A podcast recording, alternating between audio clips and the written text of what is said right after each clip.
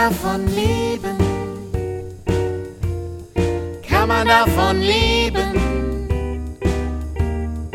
Kann man davon leben?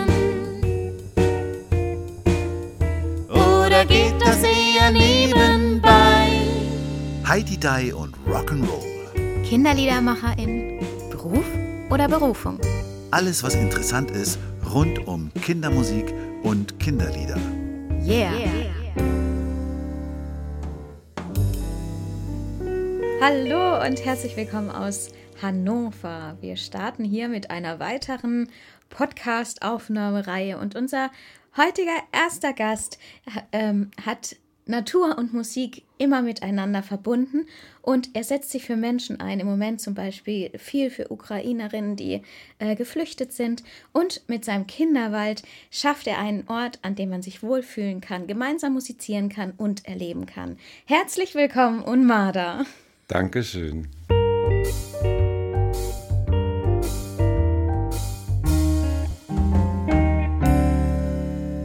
Danke, Lucia.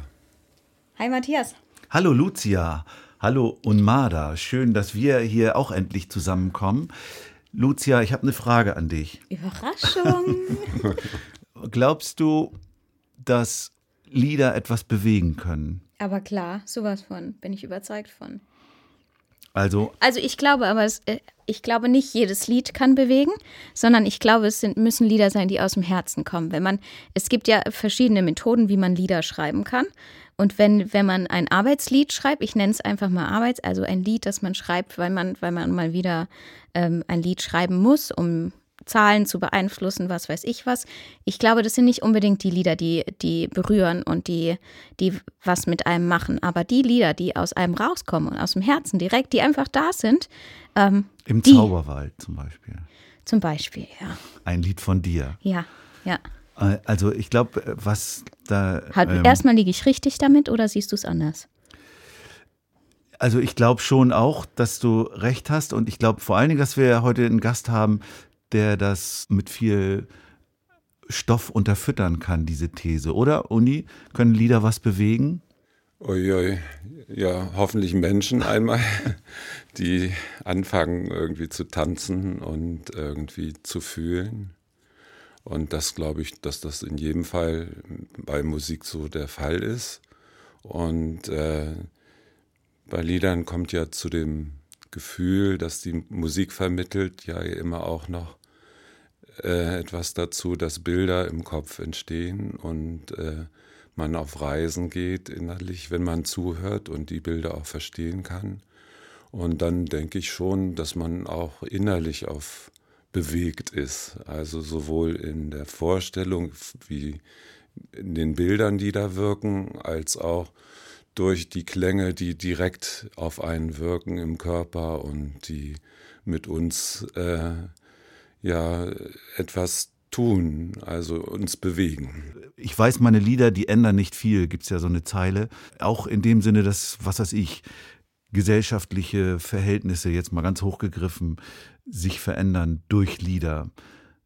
Ich habe irgendwie, ja, bin da ja sehr politisch unterwegs gewesen und habe äh, immer auch versucht mit Liedern, also auch das abzubilden, was gerade wichtig ist in der Welt.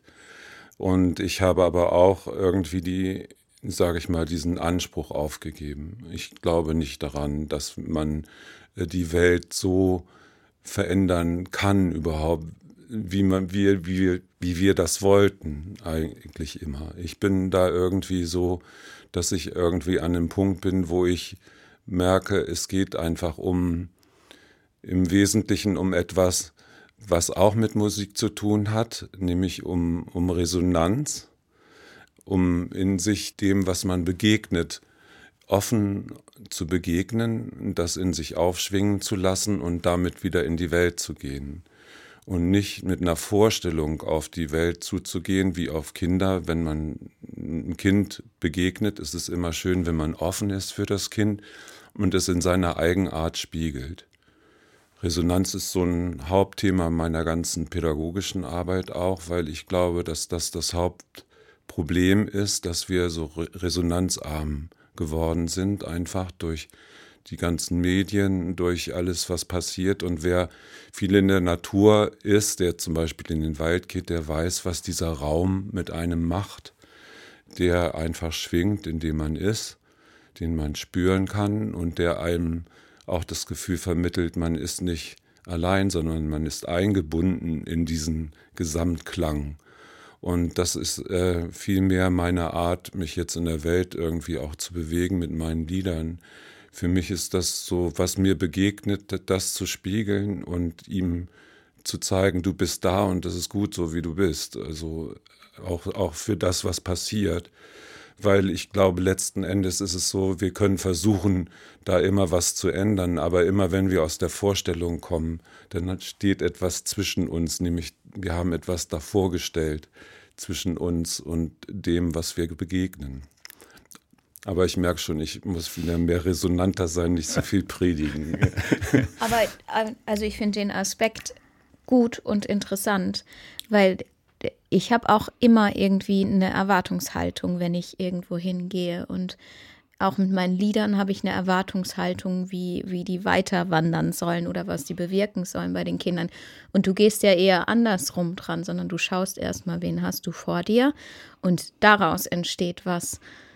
Naja, wenn wir Musik machen, äh, lebt das, ich finde diesen Begriff sehr wichtig, Resonanz. Also das ist eigentlich das, was wir anstreben und das ist, das ist erstmal offen. Das finde ich auch ein, ein, guter Gedanke. Also Aber du gehst du, ja nicht, du gehst ja nicht auf die Bühne und sagst so, ich spiele jetzt ein paar Akkorde und wir schauen, wo wir landen, sondern du hast ja auch immer was Obwohl, das dabei ich, und eine ich, Erwartung, was Das habe ich passiert. auch, ja, aber je mehr du diese Erwartung abgibst, also diese Erfahrung habe ich auch mittlerweile gemacht und das ist für jemanden wie mich, der eigentlich so ein Kontrollfreak ist, schon eine große Leistung, sage ich mal, diese, diese Erwartung abzulegen, mache ich die tollsten Erfahrungen. Also habe ich auch schon gemacht. Das heißt, du spielst einfach ein paar Akkorde und schaust, wo die Reise hingeht. Jetzt nicht bei 500 Leuten auf der Kieler Woche, aber äh, habe ich auch schon im Workshop zum Beispiel die tollsten Erfahrungen mit Kindern gemacht. Und, und dieser, dieser Gedanke der Resonanz, das ist ja das, was uns auch so, ne, wir haben ja auch jetzt schon gesprochen, in den letzten Jahren ist ja dieses Online-Thema immer mehr für uns aufgeploppt, weil wir Fortbildung online machen und teilweise auch Konzerte und äh, ja, und, und, alles, alles ist so transparent geworden. Also überall. Das Leben besteht gefühlt, wenn du dich in diesen, diesen Bereich begibst. Und ich bin, ich bin Kinderliedermacherin, weil ich, weil ich, weil ich das lebe und weil das mein, mein Ding ist und weil ich das gerne mache. Aber überall in dieser Online-Welt, wo ich hinkomme, werde ich von Zahlen ähm, verfolgt und Zahlen, die, die repräsentieren, wer ich bin und was ich mache. Und das macht mich, mich macht es fertig, weil ich eigentlich von diesen Momenten lebe, wenn ich mit Menschen in Verbindung bin und wenn ich, wenn ich mit Menschen was mache. Und der, aber erstmal, erstmal ist da so eine Riesenblockade mit Zahlen, die aussagen, wer ich bin. Und das finde ich, das finde ich wirklich frustrierend und blöd. Und da würde ich manchmal gerne so einen Schritt zurückgehen, das wieder eben, in das Analoge. Das ist eben so eine Scheinresonanz. Und ich, ich habe noch mal, bei der Resonanz wollte ich es, bei mir ploppen 40 Klammern auf, die ich alle nachhaken will. Aber jetzt, ich wollte noch mal, ich wollte auf diese Resonanz äh, zurückkommen. Ihr habt es eben schon so ein bisschen angedeutet, äh, weil du ja auch dieses Herzensprojekt hast, Kinderwald hier in Hannover. Also seit 25, 28 äh, lass mich nachdenken. Jahren 96, 97 ging es los. Also 26 Jahre. Das heißt, äh, äh, ist das auch so ein Resonanzding? Du hast ja äh, quasi auf einer Baustelle, ich sag's mal im metaphorisch, einen Samen gepflanzt und mittlerweile blühender Landschaften. Ja, ich ja nicht alleine, sondern ganz viele Leute zusammen und äh, viele Kinder in den letzten 26 Jahren, viele davon sind jetzt schon erwachsen und kommen mit ihren Kindern dorthin. Und äh, es ist halt so, dass das für mich ein Stück Erdung war. Also ich bin viel Tournee gefahren, immer unterwegs und dann kam ja die Wende. Teilweise dann, mit einem Zirkuswagen? Ja, das war noch früher da, aber da fing es an, resonant zu werden, sag ich mal. das war so halt, dass ich äh, immer viel rumgekurvt bin und irgendwann, wir hatten auch ein kleines Theaterchen, aber das ging, konnten wir dann nicht mehr halten, weil das war einfach zu kostspielig und alle haben wir bezahlt und am Ende hatten wir nichts mehr übrig. Aber dann äh, war für mich es irgendwie so, war ich mit meinem Vater und meinem Sohn in dessen alter Heimat, in, der kommt aus Danzig. Und dann waren wir auf dem Hof, auf dem er aufgewachsen ist. Und dann haben wir irgendwie da die Leute besucht, die da jetzt wohnen. Die waren sehr freundlich. Und ich bin mit meinem Vater so über das Gelände gegangen. Und dann hat er mir erzählt, die Bäume habe ich gepflanzt. Und da haben wir immer den Hecht gefunden. Und da habe ich immer auf die Kühe aufgepasst. Und ich merkte, wie mein Vater aufblühte. Mhm. Und dann hatte er seine Heimat da in sich. Und ich merkte irgendwie, ich als Flüchtlingskind, ich hatte diese Heimat gar nicht. Und habe geheult wie ein Schlacht Schlosshund nachts. Ich wusste gar nicht, was los ist. Und da habe ich dann gemerkt, der hat eine Heimat, auch wenn die nur innen drinne ist. Aber für mich war Heimat immer woanders was in den Erzählungen ging es immer um Frühjahr und mhm. so weiter. Und ich habe diese Heimat nie empfunden. Und auch das war dieses Rastlo Rastlose, immer auf Achse sein und durch die Welt touren. Und dann waren die Straßen immer voller, man konnte nicht mehr so timen. Und irgendwann habe ich gedacht, nee, ich muss mich erden und ich möchte auch mal zeigen, wo die Bäume sind, die ich gepflanzt habe irgendwie. Und einfach so ist es einfach auch dieser Begriff Nachhaltigkeit hat mich dann auch wirklich ergriffen. Und äh, da wir dieses Projekt, das ist ja nah am Singen immer, weil es gibt ja eine Ökologiebewegung dann nicht so eine lange Tradition. Und wenn die Leute machen Biotop und dann ist das irgendwie nach drei Jahren wieder vergessen und dann ist es vorbei. Und was ich machen wollte, war einfach ein längerer Wurf, also auch äh, Nachhaltigkeit zu leben und die Idee, einen Wald zu entwickeln, das ist eigentlich aus einer Zeitreise entsprungen. Wir haben damals immer so Gefährte gekriegt in den Ferien von den äh, Verkehrsbetrieben hier und da hatten wir dann mal ein Piratenschiff und so mhm. sind Piraten entstanden und wir hatten eine, die letzte gelbe Straßenbahn, das war die Straßenbanane die, und dann sind wir mal vom, vom Großmarkt, ja die und die Östralala ist das Sing, Sing, nicht das sinkende, sondern das singende Schiff. Ja.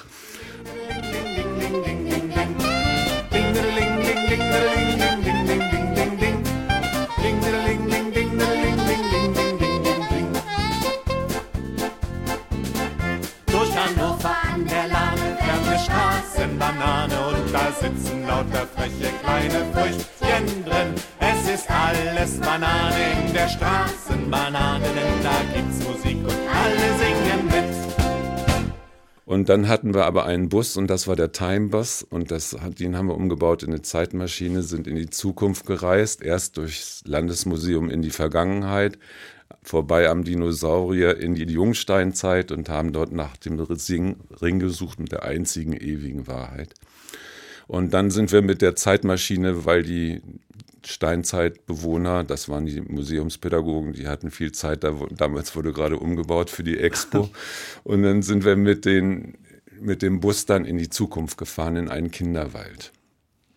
Und dann haben, kamen wir raus und dann waren dann lauter Leute, die waren genauso gekleidet, die waren dann so alt wie ich jetzt. Mhm. Also ich habe nämlich mit einer Seniorengruppe gearbeitet und die kannten die ganzen Lieder auch und die Kinder waren völlig überrascht, aber des Rätsels Lösung war, dass halt diese Senioren als Kinder schon mitgereist waren und wussten, dass jetzt diese Zeitmaschine ankam. Und die hatten natürlich schon lange Zeit nach diesem Ring zu suchen. Dann haben wir ihn gefunden, klappten ihn auf, was stand drin? Einzige ewige Wahrheit, auch das geht vorüber. Und mhm. deswegen mussten wir dann wieder in die Gegenwart reisen und es war klar, dass wir dann in der Gegenwart anfangen mussten, einen Kinderwald zu pflanzen, damit da nichts durcheinander kommt. Also auch das ist wieder ein Prinzip, wo Musik und Kunst und so weiter da wieder Realität kreiert. Also Ganz im Sinne der Quantenphysik. naja, und, und dann aber auch mich noch. würde mal, weil, weil ich, ich kenne den Kinderwald nicht. Ich kenne den Unmada ja. inzwischen, aber ich kenne den Kinderwald nicht. Und du musst äh, unbedingt mal hin. Also, und ich kann, mir noch, ich kann mir noch nicht so ganz, also für mich jetzt, auch wenn du so erzählst, dann klingt es für mich so wie, wie eine Ferienfreizeit. Man, man stell, ist dann ein paar Wochen vor, zusammen und Stell dir vor, du hast, äh, du bist in einem Dreieck zwischen A2, äh, VW-Werk und irgendwie noch so ein Schiffshafen oder sowas. Was, ja, ein Kanal, ne, da ist das also so ein Mittellandkanal, so ein, so ein absolutes Industrielandschaft und und da, das, da ist eigentlich so eine, so, ein, so eine Grube voll Kies, sage ich mal. Also Grube ist jetzt ein bisschen untertrieben, das ist schon großes Gelände. Und jetzt, also ich durfte ja auch schon ein paar Mal dort spielen und war auch beim, zumindest beim 20-jährigen Bestehen, glaube ich, da ist wirklich ein Wald erblüht. Der von der ersten, das ist nicht übertrieben, von der ersten Pflanze an, äh, die da gepflanzt wurde, bis heute ist das ein, ist das ein richtiger Wald inmitten von so einem spooky Industrial Areal. Das ist schon gigantisch. Und aber das Entscheidende ist ja, wie Unmada eben auch beschrieben hat, dass da, dass es gefüllt ist mit Kinderstimmen. Also es gibt ja eben auch den Kinderwaldchor dazu. Ja. Das Singen ist halt sehr wichtig, weil in der Chortradition gibt es ja halt wirklich auch immer, dass dann mein Vater war im Chor, Mutter ist im Chor, die Kinder gehen auch wieder in den Chor. Also diese Tradition des Weitergebens ist dort vorhanden. Und wenn man jetzt so einen Wald machen will, das dauert 60 Jahre, braucht man halt solche Traditionen, die äh, fortschreiten.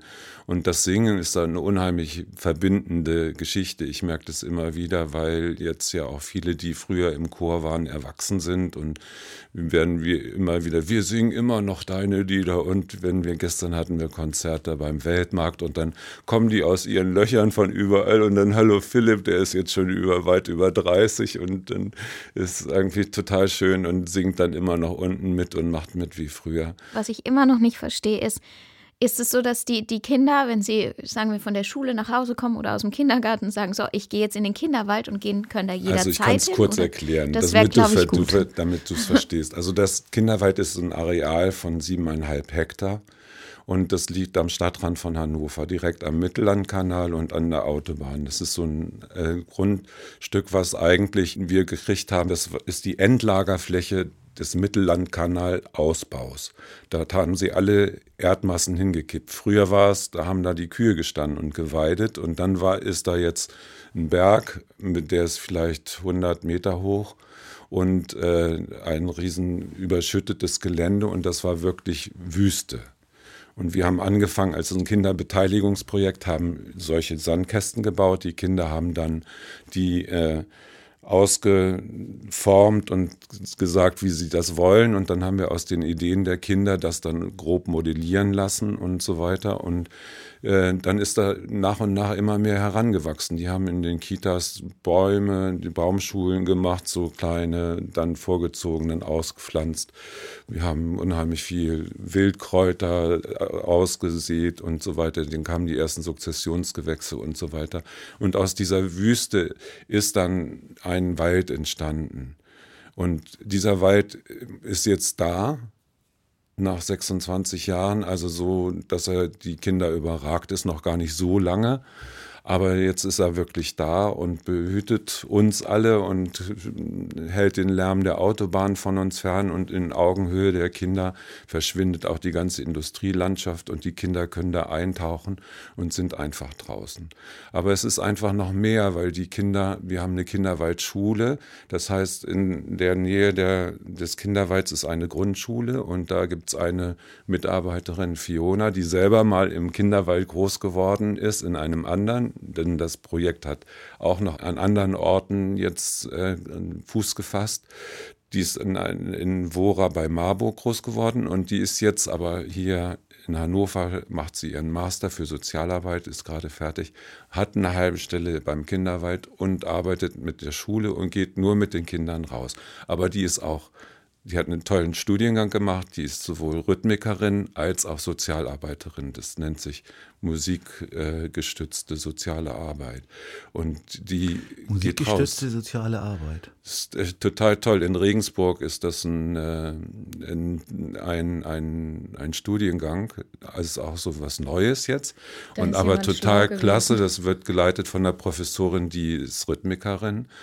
Und diese ganze Klasse von Fiona war mal im Kinderwald auf so einem, sind so einem Fachkongress nach Hamburg gefahren und dann haben sie Zwischenstationen bei uns gemacht. Dann habe ich mit ihnen auf dem Gelände gesungen und so habe ich Fiona wieder gesehen, mit der ich da bei Gerd Müller auf dem Festival, dann habe ich hinter, hinter uns die Berge mit ihr gesungen. Die ist die Tochter von Ben, den kennst du vielleicht auch, mhm. der ein großer Fortbildungsteilnehmer und ein guter Freund geworden mittlerweile. Na du freche Rübe, bist du gar nicht müde? Runter von da oben, jetzt ist Schluss mit Toben. Vom Jaguar die Zähne siehst du, wenn ich gehe. Pass auf, ich werd dich reißen, dir in den Hintern beißen. Hinter uns die Berge, über uns der Mond unter uns der Felsen, wo der Otter wohnt. Vor uns liegt der Fluss und neben mir liegst du. Über uns die Sterne hören dem Wasser zu. Und können da, können da die Kinder, also das, die, die Frage ist noch offen, ansonsten ja. habe ich es verstanden. Können die Kinder da jederzeit hin? Ja, das ist ein offenes Gelände, das ist ein Naherholungsgebiet quasi. Die, wir haben immer so Planungsinseln, da machen wir Zukunftswerkstätten, also dass die Kinder nehmen dann einen Wasserbereich, der was, was muss man, muss man da machen, damit sich da Lebewesen ansiegeln oder sie die gestalten den, einen, äh, den, den Eingangsbereich und immer so überschaubare Sachen, die Kinder selber gestalten können. Es gibt halt Inseln, da jetzt die zweite Insel ist jetzt nur für die Kinderwaldschule, die äh, sind da jetzt immer und bauen sich da ihr eigenes Reich und machen einen Garten oder was auch immer, was geht und oder vielleicht auch nicht. Es gibt eine Seilfähre, die sich die Kinder ausgedacht haben, Spielmöglichkeiten, eine große Rutsche. Und es gibt ein Amphitheater. Und ein Amphitheater. Das ist immer das Zentrum der ganzen Geschichte und da gibt es immer große Feste und alle Jahreszeitenfeste feiern wir da und jetzt auch das Weltkindertagsfest immer am 23. September dieses Jahr. Und da kommen dann, lade ich Freunde ein und äh, andere Leute. Ja, und das gestaltet vor allen Dingen immer der Kinderwaldchor und unser Freund Fidolo, der Clown, der auch von Anfang an dabei ist. Und es ist einfach Kinderland. Und ohne Autos und die Kinder sind draußen und es ist halbwegs klimaneutral, bis auf den Moppel, unseren Stromgenerator. Aber wir arbeiten hart daran, das auch mit Solarenergie hinzukriegen. Das klingt toll. Ich wollte noch mal zum Thema Resonanz eben, das war eine Klammer, die aufploppte bei den Liedern, wo du erzähltest, dass die immer noch erzählen, dass sie deine Lieder singen. Ja. Ich, da, da wollte ich ein kleines Erlebnis schildern, wo ich mal in so einem Kindergarten aufgetreten bin. Und dann war auch so ein Sommerfest, wo irgendwie aber Regen und alles musste nach drinnen verlegt werden. Und dann musste ich mich in irgendeinem Gruppenraum umziehen und in dem Gruppenraum probte aber so ein klassischer Männerchor, so eine Liedertafel oder sowas. So alles Männer, sagen wir mal, die noch älter waren als ich. Und die haben, haben so irgendwie Volkslieder, Shanties gesungen und übten sich so ein. Und dann übten sie auch ein Lied ein und das war alles Banane von, von, von Unmada. Und da habe ich gedacht, Mensch, wenn man da angekommen ist, dann hat man es doch ins Volksliedrepertoire geschafft. Ja, das ist einer dieser vielen un, ungenannten Liedermacher, die unser Volkslied gut beglückt haben. Ne? ein wichtiges Thema, weil genau das war, ist es irgendwie die Intention meiner Arbeit. Da kommen wir später ja nochmal dazu, warum ich diesen Job mache eigentlich. Wobei Job ist das falsche Wort. Es ist einfach der schönste Beruf der Welt, wie ich den Kindern immer sage, dass ich mir Lieder ausdenken darf und mit Kindern singen kann. Das ist einfach wunderbar. Ich bin so dankbar, dass ich das mache. Wenn am Morgen ein Nashorn kräht, und im Zimmer ein Nilpferd steht. Wenn ein Igel dich zärtlich küsst und ein See und ein Müsli-Fritz. Dann ist wieder mal alles Banane, dann ist wieder mal alles klar. Dann ist wieder mal alles Banane, dann ist wieder mal alles klar. Dann ist wieder mal alles Das hört sich doch gut an, oder, Ja. Du machst weiter, oder? Ich? Ja. Mit was? Mit KinderliedermacherInnen sein. Ach so, klar. Aber die, man könnte mal die ganzen Zahlen wirklich, die, die, die stressen mich. Ja, dann ignoriere sie doch. Ich will, ich will auch sowas haben. Ich will auch so einen Ort haben, an dem man einfach sein kann und machen kann und wo dieses, wo dieses nach außen hin repräsentieren keine Rolle steht. Also, liebe Leute am Bodensee, strengt euch an. Nein, sowas kann man nicht machen. Das ist eben genau der Punkt. Dass man irgendwie, das ist immer auch der Punkt mit unserem Netzwerk, wo ich immer gesagt habe, es geht nicht ums Machen, es geht ums Wachsen. Das sind verschiedene Dinge. Dinge, die, die wachsen, haben eine ganz andere Qualität als Dinge, die man macht. Aber man muss anfangen, erstmal zu machen, damit es wachsen kann. Man muss,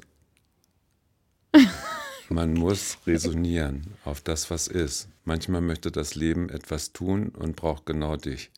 Und das musst du erspüren. Und da musst du offen sein für das Leben, was es an dich heranträgt. Und dann, wenn du dann mit dieser Energie gehst, dann unterstützt du das Wachstum, was sein möchte. Und dann kriegst du ganz viel Energie, die du nicht machen kannst. Das passiert dir einfach. Das ist meine Lebenserfahrung. Und die trägt einen durch alle möglichen Höhen und Tiefen, die sind natürlich dabei, aber es ist einfach so, dass man dadurch ähm, lebt. Ganz einfach, das ist Leben. Ich wollte noch mal ein Thema anschneiden. Hast versaut. Das war, das war jetzt so, so ein, ein, ein schönes Statement. Ja, aber es Und ist du ja noch nicht kommst zu wieder mit, Ende. und du kommst wieder mit so einer Frage um die Ecke. Ja, ich, das war, ist mir noch wichtig. Ich finde ja auch immer wichtig, so Beziehungen zwischen diesen verschiedenen Podcast-Folgen, die wir machen, zu knüpfen. Und wir hatten ja neulich das Gespräch mit Rolf Grillo in Ja. Freiburg. Ja, das habe ich gehört. Wunderbar, Rolf, was du erzählt hast. Das war wirklich sehr, sehr schön. Genau, Ich schön habe mich Gruß. sehr gefreut, ja. Und da kamen wir eben auch auf dich zu sprechen und äh, auch so ein bisschen vor diesem äh, gerade aktuell viel diskutierten Thema kulturelle Aneignung. Du bist ja auch viel gereist und hast viel gesammelt, sag ich mal, was ja eine gewisse Ähnlichkeit zu Rolf hat, der ja auch viel gereist ist und viel, viel Einflüsse gesammelt hat. Das hast du ja auch gemacht und würdest ja auch nicht von dir weisen, wenn man dich ein bisschen in die Kategorie Weltmusik einordnen würde. Da kommt man ja dann schnell in den Verdacht, als weißer, alter Mann, dass man sich da auf Kosten von irgendwelchen anderen Völkern bereichert. Ich meine, das Thema ist für mich, ich habe ja junge Leute immer um mich und die äh, einen auch konfrontieren, was ich aber auch gut finde, weil ich denke, dass sich die Sichtweise auf Dinge ändern. Wenn mehr Bewusstsein kommt und äh, man kann jetzt da beleidigt sagen und oh, ich so, so, wie mit Gendern oder sowas, äh, ich mache das aber nicht, wie Herr Herr Merz oder so. Aber ich bin da irgendwie, ich denke, dass es halt, da ändert sich was, weil sich auch was im Bewusstsein der Menschen ändert. Also ob das jetzt das Bewusstsein darüber ist, dass die Frauen einfach zu wenig wahrgenommen wurden in ihrer Kreativität und in dem, was sie beigetragen haben für die Welt. Und dass die, das trifft vor allen Dingen für mich auch die Kinder, die völlig nicht wahrgenommen werden, weil äh, sie äh, immer noch wie so hinten anstehen. Man nimmt sie einfach nicht ernst. Das ist ein Grundthema, was man immer wieder erlebt. Ob man jetzt Erzieherin ist oder Kinderliedermacherin, es hat einfach nicht die Wertigkeit gesellschaftlich wie was anderes. Wenn ich als für Erwachsene auftrete, dann habe ich eine ganz andere Wertschätzung als als Kinderliedermacher. Das liegt aber an der Geringschätzung von Kindheit überhaupt und dass, äh, dem, äh, dass Kinder nicht wahrgenommen werden und dass man immer gedacht hat, dass Kinder sind nur kleine Erwachsene. Das kommt nur aus dem Mittelalter, wo man sie noch so gemalt hat und gar nicht verstanden hat, dass das ganz eigene Wesen sind, die einfach ein wahnsinnig großes Potenzial mitbringen. Und wenn sie nicht gefördert werden in diesem Potenzial, sondern immer nur eingeengt werden auf irgendeine Norm, immer über dasselbe Stöckchen springen müssen, dann verliert man so viel an Reichtum, was wir haben für eine andere Welt, für eine Zukunft, die äh, irgendwie anders ist als die, die Realität, die wir zustande gebracht haben als Erwachsene. Und einfach so eine Sicht auf die Dinge zu haben. Und äh, ich habe ja viele indigene Freunde und äh, insofern ist es so, dass ich da auch ein bisschen wieder den Blick auf sage ich mal, das, das Ursprüngliche gerichtet habe. Und das, äh, dieses Ursprüngliche ist das, was im Moment halt immer mehr verloren geht. Das hat auch meiner Meinung nach sehr stark also auch mit Digitalisierung zu tun, weil in der Digitalisierung ist die Kopie und dann gibt es Kopie der Kopie der Kopie und das Ursprüngliche geht immer mehr verloren. Und das Ursprüngliche entsteht immer nur durch den direkten Kontakt mit dem Leben selbst. Das ist immer hier und jetzt. Da ist der Ursprung des, dessen, was gerade ist. Und das ist gar, meine ich jetzt gar nicht so esoterisch oder so, sondern einfach als Lebenserfahrung, dass es, wenn man sich auf das Hier und Jetzt bezieht, dass man dann in diese, diese Stimmung kommt, was ich Resonanz nenne, dass man einfach das aufschwingt in einem, was, was da ist und dann sagt man da einfach Ja zu und geht mit dem, was da ist. So, und jetzt sitze ich hier in so einem Podcast und rede schon wieder. Oh, jo, jo, jo. Das, das, äh, das finde ich einen wichtigen Satz. Der ist auch, also Unmade hat auch mein, mein Leben viel beeinflusst mit entscheidenden Sätzen. Du hast recht, man kann eigentlich nach jedem Satz sagen, so, jetzt, jetzt Schluss. Schluss. Hören wir auf. Aber dieses, dieses Ja sagen, ne, das ist ja eine, eine wichtige Unmada-Weisheit, dass also zumindest Kinder äh, erstmal in einem Stadium sind, wo sie erstmal Ja sagen müssen zu allem Möglichen, bevor sie dann, was ja dann jetzt mal ganz platt gesagt, so Rock'n'Roll-Attitüde ist, bevor sie dann das starke Nein auch lernen. Aber die erstmal das Ja sagen, ist als erstes da, oder? Ja, es muss sich ein starkes, das ist, glaube ich jedenfalls, dass es sich, dass Kindheit dazu da ist, die, zu staunen, die Welt zu entdecken, dass es eben so wunderbar ist, dieser Planet, auf dem wir hier leben. Und dass man die Chance den Kindern geben muss, die sich das zu entdecken und dazu Ja zu sagen. Und wenn man mit Kindern in den Wald geht, die entdecken überall das Wesen jeder Lebens Lebensraum vom Regenwurm oder von der Maus oder vom Vogel, der da singt. Das ist für sie ein Universum und sie tauchen da ein und sie resonieren. Sie haben das ganz, sie bringen das alles mit. Und man, äh, wenn man sich, das ist das Schöne auch, wenn man mit Kindern arbeitet, wenn man sieht, wie sie resonieren, dann kann man da auch wieder mitschwingen mit den Kindern und kommt selber in die Stimmung. Und deswegen ist es so wichtig, dass sie diese Möglichkeit haben und dass ist das Jahr, was Kinder entwickeln können in dieser Phase. Und wenn sie dann älter werden, dann müssen sie sich ablösen, dann müssen sie raus aus diesem Bindungszusammenhängen. Und äh, wir streben alle nach Bindung. Und dann ist es aber auch die Lösung. Also, und die Lösung geht oft über ein Nein auch. Ne? Die Eltern, die unter den Pubertät Tieren leiden. Nein.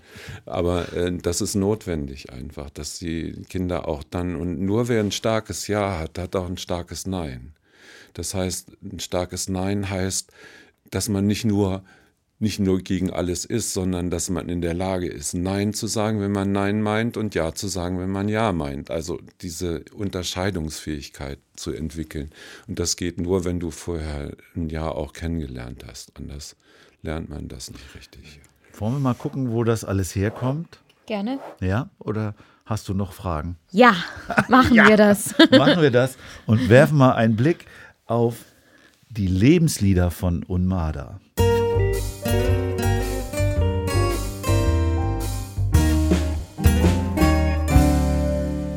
Ich komme nochmal zurück bei dem ersten Lebenslied. Das hat mich auch so ein bisschen zu dieser allerersten Frage, die ich dir gestellt habe. Können Lieder was bewegen gebracht.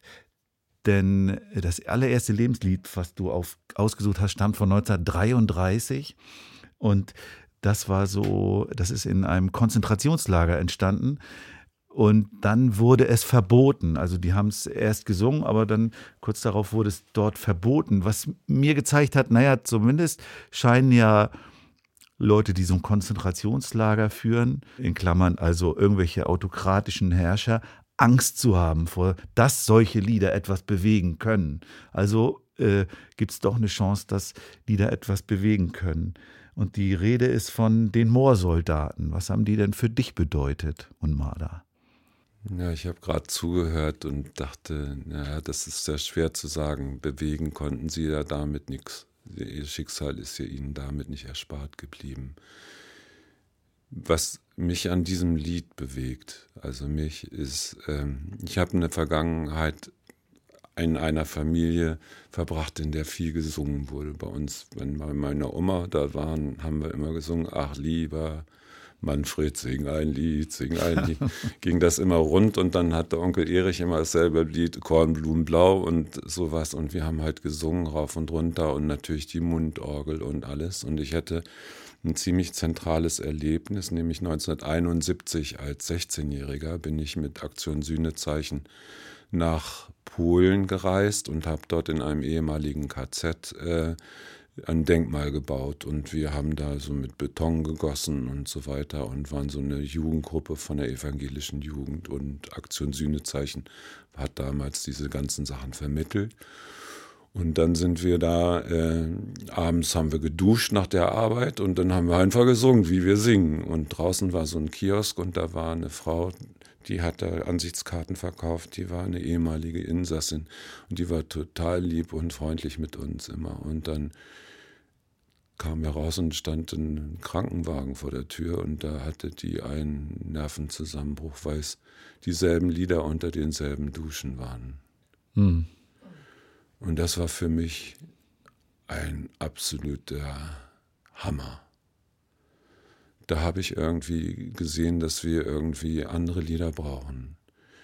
Ich wollte mir das Singen nicht verbieten lassen, das war viel zu tief in meiner. Aber ich, ich habe gemerkt, wir brauchen andere Lieder. Und äh, deswegen habe ich dieses Lied ausgesucht, weil das ist natürlich auch in der ganzen Tradition noch ein Lied, was äh, singbar ist und auch, auch sing, gesungen werden muss, weil es an diese Geschichte dieser Menschen erinnert. Es gibt ja auch die Version von Hannes Wader, der hat sich ja auch bemüht, wie andere, nochmal auf die Suche zu gehen nach den Liedern aus der deutschen Kultur, die eben nicht zersungen worden sind von den Nazis weil man muss ja wirklich sagen, dass die Nazis die deutsche Volkskultur missbraucht haben und dann wirklich äh, sehr, sehr üble Dinge angerichtet haben und später konnte man einfach nicht mehr guten Gewissens diese Lieder singen. Also wir lagen vor Madagaskar, früher äh, Vide Hairasa mit äh, Kolumbus war ein guter Mann. Also das, da sind ja die Themen, der, was jetzt heute mm. auch zu Recht mm. nochmal schärfer kritisiert wird in, den ganzen, in der ganzen Diskussion der kulturellen Aneignung.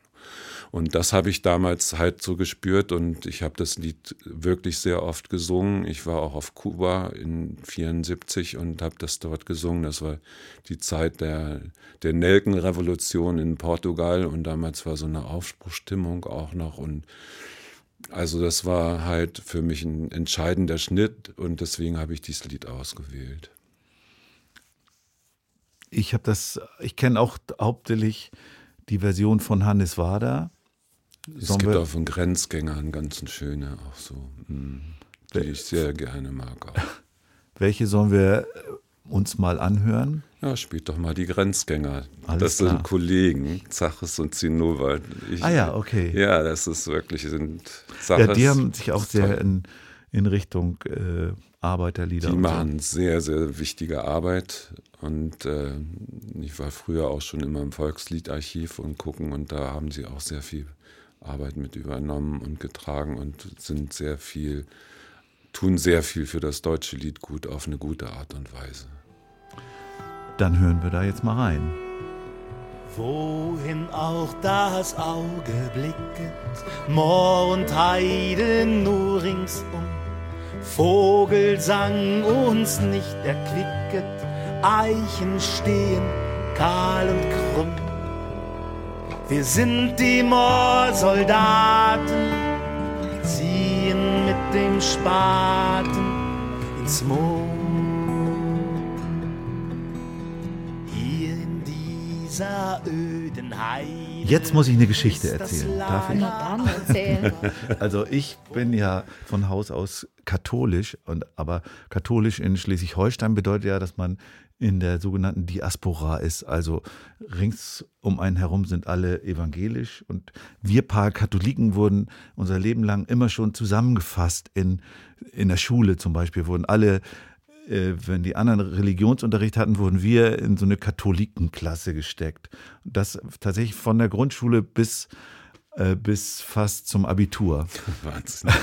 Und, und das heißt, du hast auch tatsächlich die ganze Schulzeit über diese Leute immer wieder getroffen. Und ab der fünften Klasse hatten wir einen ganz klassischen Pastor, Pastor Schippers hieß der, äh, als Religionslehrer. Der kam auch immer mit in dem weißen Kragen und in, in, in, in Pastorenklamotten und war so ganz klassisch und war erzkonservativ. Und dann kam der irgendwann an und dann haben wir auch mal über Musik gesprochen. Und dann hat er vorgestellt, was er so an moderner Musik gut findet. Und dann hat er eine Platte mit von Mahalia Jackson. Oh, ehrlich. Und dann, und dann habe ich, und die, die, dieses Cover sah schon so aus, die war so ganz brav irgendwie aus den, aus den frühen 60er Jahren oder so, sah aus wie so eine, Ordensschwester fast, also bloß ohne Häubchen und, und hat natürlich äh, fromme Lieder gesungen. Und da muss ich ehrlich sagen, dadurch war das für mich in so eine Kategorie strenge religiöse Lieder äh, gerutscht, dass ich mir das nie wirklich in meinem Leben nochmal äh, richtig angehört habe. Und Unmade hat es jetzt für Bis dich. jetzt, genau. Jetzt habe ich nochmal, äh, weil das zweite Lebenslied von dir In the Upper Room ist, von Mahalia Jackson, habe ich es mir nochmal angehört. Und es ist schon wirklich eine beeindruckende Stimme, die da singt. Trotzdem interessiert mich ganz brennend, was das mit deinem Leben zu tun hat. Ja, es war so, ich war an, äh, an der Schule, ich war, äh, war ja auch in der Kirche, damals war das so der, der, der Lebensraum, auch mein Vater war im Kirchenvorstand und wir, wir hatten wirklich auch tolle Pastoren, ganz freundliche, jugendaufgeschlossene Leute. Und wir haben ähm, in der Schule einen Lehrer gehabt, der spielte Klavier und der spielte so Boogie Woogie und Gospel Music. Und dann haben wir in der Schule ein äh, Gospel Band gegründet, noch ein, ein Bassist und ich habe gesungen. Und damit sind wir damals schon, da war ich 11. Klasse oder sowas, bin, sind wir aufgetreten und haben in Kirchen und so weiter gespielt. Also mein Vater war Klempner und mhm. äh, da äh, hieß es so, wollen wir dem Buch schenken? Nein, der hat ja schon drei. Und Ein dreifach hoch, den und, der die goldene Hand äh, und genauso sah unser Plattenschrank aus. Da waren dann irgendwie von irgendwelche Klassiksachen und eine einzige Platte war eben Mahalia Jackson, die hat wahrscheinlich irgendwann mal vom, auch vom Pastor geschenkt. und wir hatten so eine schöne Schrankwand und sowas, weißt du, und dann meine Eltern konnten den Plattenspieler, glaube ich, gar nicht richtig bedienen und ich habe mir dann diese Platte sehr häufig angehört. Und auch dieses, gerade in the Upper Room, das haben wir auch gesungen und das ist, hat ja einen unheimlichen Tonumfang. Mhm. Und es ist einfach die Art und Weise, wie sie singt. Ne? Und was sie, The Upper Room, also heute verstehe ich erst viele, jetzt erst verstehe ich viele Dinge erst viel tiefer als damals es hat mich nur irgendwie gefasst, dieses Lied, und ich habe es unheimlich gern gesungen. Und wenn ich heute, ich habe früher immer Englisch gesungen und verstand gar nicht, was ich da gesungen habe, einfach so nachgeahmt. Und ähm, heute ist es für mich so, die The Upper Room, das ist der Resonanzraum. Mhm. Der Resonanzraum Talking with My Lord. Das ist das, was ich erzählt habe. Da ist das drin. Und wenn die so singt, dann kann ich das, so ihre Ekstase spüren und diesen, dass sie das so fühlt, dass das für sie so ist. Und diese Hingabe in die Stimme und in das, äh, auch in die Improvisation, die sie da macht, das finde ich so berührend innerlich, dass es mich wirklich immer heute noch toucht, das Lied. Ne? Auch wenn ich meine Bindung zur Kirche hat ein Diakon beendet, der kam dann mal im Gottesdienst zu mir und sagte, ich sollte nicht so laut singen. ich weiß sogar noch das Lied Sonne der Gerechtigkeit. Das habe ich, hab ich so richtig schön geschmettert, aber das hätte ich nicht dürfen. Und das hat natürlich die Beziehung zu seiner Organisation etwas geschmälert. Sehr schön. Ja, dann hören wir doch mal diese beseelende Stimme von Mahalia Jackson. Vor allen Dingen den zweiten Teil, dann wenn es fett abgeht. Oh,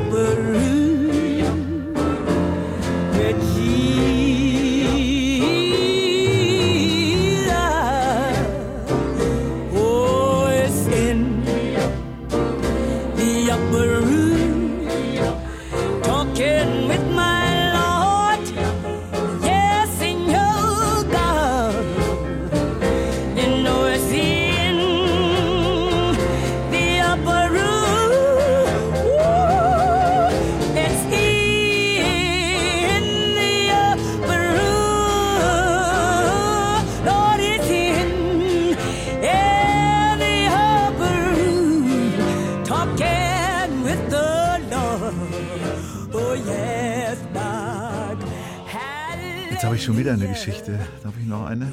Hey, du bist ja heute ein richtiger Geschichtenerzähler. Ja, du darfst. Thema stockkonservative Verhältnisse.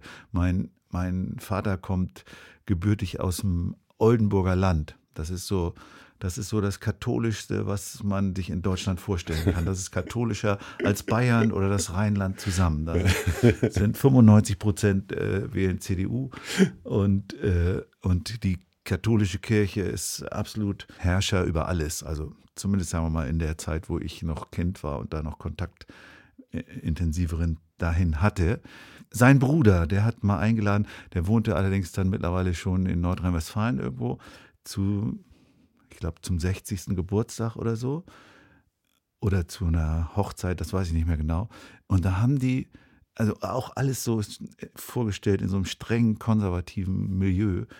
Die hatten als Party-Act Klaus der Geiger. Wahnsinn. Und ich habe ich hab meine Eltern gefragt, ich war nicht dabei, aber seid ihr sicher, dass das Klaus der Geiger war? Ja, hier, ich habe sogar eine CD mitgebracht, macht, sagt meine Mutter, das Wahnsinn. ist Klaus der Geiger. Und ich, ich konnte das nicht zusammenbringen, weil Klaus der Geiger war für mich der Ausdruck von Revolution und, äh, und Straßen und äh, äh, rotzfreche Asphaltkultur und sowas. Das konnte ich irgendwie nicht zusammenbringen, dass der auf der Party von meinem Onkel irgendwie gespielt hat. Vielleicht hat er Geld gebraucht. Ja, ja, oder irgendwie, vielleicht hat er, vielleicht hat er auch was bewegt, keine Ahnung. Denn äh, du hast ja zwei zur Auswahl gestellt, die auch ein bisschen, naja, sagen wir mal, zwei Enden deiner Arbeit für mich Ja. repräsentieren. Einmal Müllers Kuh, sehr politisch, sehr gesellschaftskritisch. Und auf der anderen Seite Mutter Erde, wo es dann noch mehr um das Ganze und auch ein bisschen schon eher ökologische Thema geht. Ja, das ist auch, das ist interessant, weil Klaus sich da ja auch hin entwickelt hat. Und äh, aber als ich ihn kennengelernt habe und der hat mich sehr geprägt auch, äh, da war ich halt, ich war in der unabhängigen Jugendzentrumsbewegung, gehabt, also bei den Spontis und Anarchisten da sehr viel mitgewirkt und habe ähm, war erst in Holland zwei Jahre, bin dann wieder zurückgekommen, als dann das mit der Atombewegung losging. Und hab, ähm, wir haben dann da in der Kornstraße, das ist hier so ein unabhängiges Jugendzentrum, da habe ich mit auch gearbeitet im, Chor- im Vorstand und war da halt mittragend in dieser ganzen Arbeit. Wir haben Rockerarbeit gemacht und die gibt es immer noch. Die Kornstraße ist heute das Treffpunkt der Autonomen. Und äh, dort haben wir äh, halt mal die Scherben einladen wollen, weil die Scherben waren die Ursache für die Kornstraße. Nach einem Konzert sind die Leute losgegangen, haben Häuser besetzt. Und da war dann richtig Rem Remi Demi. Und daraus ist dann auch aus dieser Bewegung die Kornstraße geworden. Ich hatte selber eine eigene das Jugendzentrum hier auf dem Dorfe gegründet, aber das ist äh, ziemlich zerschlagen worden. Und äh, da sind, bin ich dann äh, nach Holland gegangen, weil mich, wir da immer mit Rockern waren und haben da so Jugendarbeit gemacht und naja, das ist jedenfalls eine Geschichte, die führt jetzt zu weit. Da bin ich jedenfalls in Holland gelandet. Die haben mir ein bisschen Obdach gegeben, nachdem ich da so durchgeknallt war. Mhm. Und dann kam ich zurück und bin dann in die Kornstraße und dort sollte Jubiläum gefeiert werden. Die Scherben sollten kommen und die Scherben wollten zu viel Geld haben. Das haben wir nicht gemacht. Dann haben wir gesagt, dann machen wir das selber. Das ist so ein Spruch von mir selber, den kennst du schon, eins meiner Mantren. Und dann haben wir uns da zusammengetan und dann haben wir gespielt und da, das waren die Atommusikanten, hieß das dann, und haben Straßenmusik Musik gemacht, also äh, richtig viele Jahre richtig fett auf der Straße. Und in dem Zusammenhang haben wir auch die Kölner Straßenmusiker kennengelernt und Klaus der Geiger, der war ja da irgendwie und ist immer noch eigentlich der, nicht nur der Local Hero von von Köln mhm. gewesen, sondern er hat einfach unheimlich viel für diese ganzen Bewegungen, Atombewegung, Anti-Atom-Bewegung oder Haus, Häuserbesetzungsbewegung und so da. Da war ich halt mittendrin. Ich war voll der Anarchist und äh, habe sehr viel politische Straßenmusik gemacht habe zwischen den Barrikaden gestanden und mit meinem Akkordeon dann irgendwie die Fronten beruhigt, dass es nicht eskaliert und habe äh, irgendwie war selber auch immer an der Grenze, wo äh, es dann auch nicht mehr schön wird und wo ich auch selber immer mit meiner Identität am Zweifel war. Aber Klaus, der hat das für mich so verkörpert und der ist ja, der ist ja ähm, eigentlich war er Meisterschüler von Alban Berg, also mhm. er hatte richtig großer erster Konzertgeiger und unheimlich talentierter, ist dann in Amerika in Kontakt gekommen im Civil Rights Movement, hat dann da sich politisiert und hat dann das Ganze gebrochen. Also diese Kultur der Bürgerlichen, diese Orchesterkultur, hat sich einen Bogen selber gebaut und sich auf die Straße und so rotzfrech und so und gesungen, so wie ich neulich bei unserem Treffen, wo alle Leute denken, uh, das, aber, aber das war für mich, bei, bei dem Treffen, das war für mich so ein, ein Wow-Moment, weil sonst habe ich, hab ich immer das Gefühl, du bist so ausgeglichen und eher ruhig, man kann sich nett mit dir unterhalten, auch gute Gespräche führen. Und dann warst du an dem Abend da, hast angefangen Musik zu machen und da war auf einmal so, so ein Riesenstrahlen um dich rum und so eine Riesenenergie. Und das war für mich total faszinierend. Naja, jedenfalls mit Klaus ist das, war das auch so. Und wir haben echt viel gespielt und der hat mich sehr geprägt. Und da, bei Klaus war eben auch schon dieser Mutter-Erde-Gedanke dann da. Und das war auch mein Punkt, wo ich angefangen habe, in der anarchistischen Bewegung spirituell zu werden. Nämlich hatte damals ein Buch gelesen von Doug Boyd über Rolling Thunder. Das ist, war so ein Schamane der, der American Indian Movement der so, das, der beschreibt, dieser Doug Boyd beschreibt das, sein, seine, äh, der ist Wissenschaftler und untersucht den dann und geht mit denen dann, sieht dann, wie der heilt und äh, wie der mit den Tieren redet und was dann alles so passiert, das fand ich faszinierend. Das hat mich damals sehr angezogen, dieses Buch. Und da war dann schon so dieser, dieser Punkt, die haben dann halt äh, dokumentiert, wie die äh, Bäume gefällt werden mit solchen großen Kettensägen und haben dann, der hat dann nicht dagegen die gekämpft, so wo du denkst, ja, warum kämpfen die jetzt nicht gegen die Baggerfahrer, sondern der hat sich mit den Baggerfahrern angefreundet, um das gut dokumentieren zu können, was geht und hat das dann verbreitet. Und das war seine Art von Widerstand und das fand ich alles so absolut, das hat dem entsprochen, wie ich fühlte.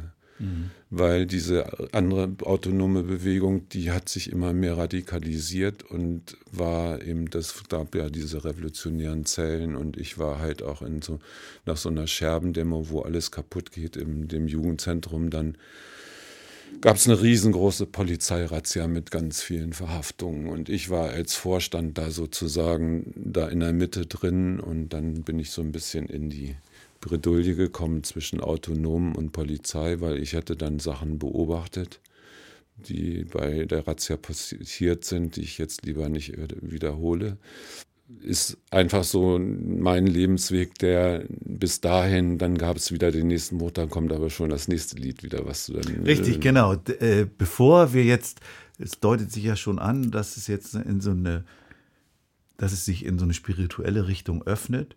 Aber vorher hören wir jetzt mal vielleicht den Weg dahin von, das klingt nach einem Mash-up aus Müllers Crew und Mutter Erde von Klaus und Geiger. Mieten rauf. Dauerlauf. Lohnerhöhung 6%, Preiserhöhung 12%.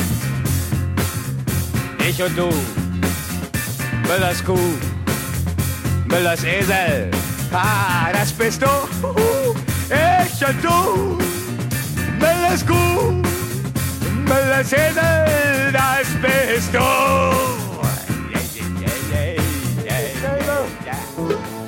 Du,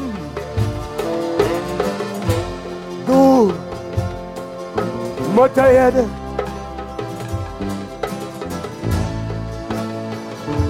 Gib uns Mut. Du, Mutter Erde. Gib uns Kraft. Und dann kommen wir zu, jetzt korrigiere mich, wenn ich das falsch ausspreche, Swami Chaitani Hari. Chaitanya Hari heißt er, Chaitanya Hari. Ja, aber be- besser bekannt unter Georg Deuter. Ja. Ne, das ist sein, sein eigentlicher Name, unter dem er seine Musik veröffentlicht. Wobei das jetzt eine ganz spezielle Musik ist, die hat er eben im Auftrag und auch mit Unterstützung von Osho geschrieben. Das ist die Meditationsmusik zur dynamischen Meditation. Und die habe ich halt dann sehr lange gehört.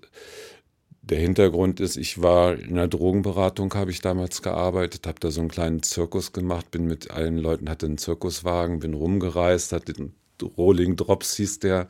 Wir haben dann mit äh, Drogengefährdeten und ehemals Drogenabhängigen haben wir so ein Programm gemacht, ein Zirkusprogramm mit Liedern und Zaubern und äh, Clownerie und so und sind über die Dörfer gezogen, haben bei Bauern auf dem Hof geschlafen und im Sommer waren wir immer mit Fahrrädern und Trecker und hatten noch eine alte Feuerwehr unterwegs. Das war eine schöne Zeit. In dieser Drogenberatung, da war dann so eine Frau, die hatte rote Klamotten an und eine Kette um, um links und hat immer so ekstatisch getanzt und den, hatte so einen kleinen Kassettenrekorder und hat immer getanzt und so. Und äh, ich äh, habe mich dann mit ihr angefreundet, ist jetzt 40 Jahre meine Ehefrau und äh, habe dann zu ihr gesagt, du bist ja echt nett, aber irgendwie hast du einen Sockenschuss mit, diesem, mit diesen roten Klamotten und deinem Meister und was du da alles machst und so und meditieren und so, weil ich war halt voll der Anarchist und dann hat die nur den Satz gesagt, ja, wie kannst du was reden, was du nicht ausprobiert hast? Na, und dann war ich aber auch eh in dieser Umbruchssituation. Ich hatte so diese, einfach, das war mir diese Gewalt, das konnte ich nicht ab, das ist nicht meine Seele. Und dann äh, mit dem Zirkuswagen war ich auch viel draußen in der Natur und so und war sowieso schon so offen und dann habe ich angefangen, dynamische Meditation gemacht, habe das auch jeden Morgen um sechs und dann immer diese Musik und man, das ist halt so eine, die einen ähm, ja wirklich was in einem bewegt, weil man fängt an, erstmal ganz chaotisch durch die Nase zu atmen und dann wird man für einen bestrengten Zeitraum richtig verrückt. Also man drückt alles aus, was an Emotionen, alles, was in einem ist, die Wut, die weiß ich, wie viel Fäden ich von meiner Teigmutter abgeschnitten habe und trotzdem waren sie wieder da und äh, man fliegt also richtig aus. Man, aber das ist eingegrenzt, dann gibt es einen Gong, dann hört das auf und dann nimmt man die Arme nach oben und springt und ruft so ein Mantra. Hu, hu, hu, hu, hu, hu, hu. Und dann gibt es wieder einen Gong und dann paff. Ist Stille da und man steht da und man nimmt da wahr, was ist. Und da hat sich dieses Erleben von Resonanz so jeden Morgen eingestellt. Und hinterher gibt es noch schöne Musik, wo man dann so abtanzt und dann geht man morgens frühstücken und dann sitzt du dann da, wenn du in Puna bist und dann siehst du, wie die Gärtner durch den Garten gehen und die Bäume und Pflanzen gießen und du siehst, wie die Bäume tanzen und wie die mit den Gärtnern dankbar sind. Und die Gärtner sich freuen darüber, dass die Pflanzen antworten. Und man sieht es einfach, weil man diese Resonanz noch in sich hat. Und das war einfach eine Zeit, da habe ich dann einfach Osho kennengelernt und war auch in Pune und vorher noch in Amerika auch dann, habe dann auch in der Kommune gelebt und in der Ranch und habe dort, äh, sage ich mal, sehr, sehr viel erlebt. Das war Kornstraße mal 100, weil wir haben wirklich 14 Tage lang in der Wüste ein, ein richtiges Dorf aufgebaut. Alles ist im Faschismus geendet, was ich nie gedacht hätte. Aber für mich war es eine unheimlich wichtige Lebenslektion, weil ich den Unterschied zwischen Hingabe und Selbstaufgabe kennengelernt habe. Und das ist einfach auch dieser Musik zu verdanken, dass ich in diese, sage ich mal, in diesen Space gekommen bin und dann diese Energien so erfahren habe, weil die haben mich wirklich durchgeschüttelt und sehr viel mit meinem Leben gemacht. Nicht nur schöne Sachen, Höhen und Tiefen, aber im Endeffekt bin ich sehr froh, dass ich so, sage ich mal, so intensiv das erleben konnte. Und da ist, bin ich immer noch auch Osho dankbar und deswegen habe ich auch immer diesen Namen noch. Unmada. Unmada. Das ist ja geprägt von Trommeln, diese Musik. Ich werde immer wieder darauf angesprochen, auf deine Trommeln. Du hast ja mal Eimer genommen, Bau, alte Baueimer und dann mit so Hölzern, Besenstielen abgesägt. Genau, das hab haben die Kinder drauf getrommelt, so ein Band drum und dann umgehängt. Und das hast du ganz viel in Fortbildungen den Leuten beigebracht und da werde ich immer noch drauf angesprochen. Ja, da war ja noch, wie hieß denn noch dieser mit den Trommeln? äh, Der Amanda. Das, das, das, war, das war toll. Der, dieser U, U, U, U, Uganda oder wie hieß der noch? Uganda. Und hast du da auch dieses, mit, mit diesem, mit dieser Idee auch diese Hingabe bei Kindern erlebt, äh, beim Trommeln? Ja, Trommeln macht ja irgendwie was Irres. Ne? Das ist so, weil äh, ich denke, dass wenn ich mit Erzieherin spiele und dann den ersten Trommelwirbel mache und die und dann sage ich, eins, zwei, drei, vier, Roms. Geht es dann.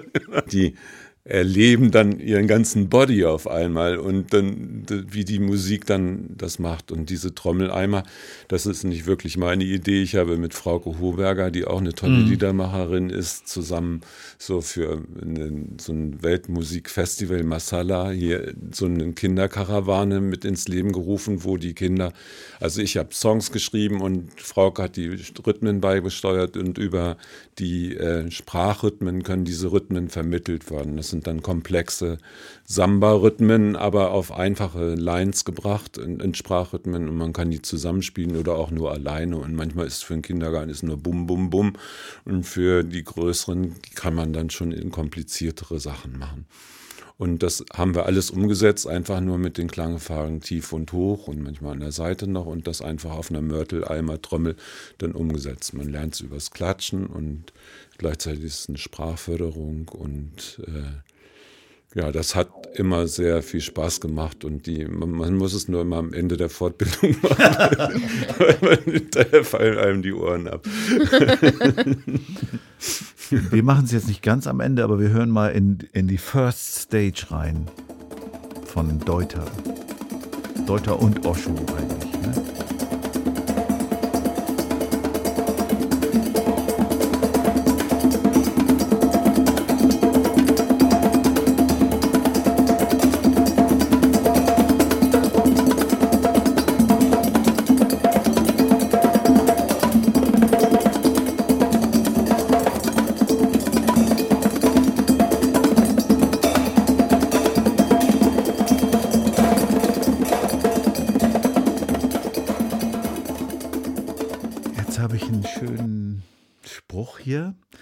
Wenn Worte der Schreibstift des Herzens sind, dann ist Singen der Schreibstift der, Schreibstift der Seele.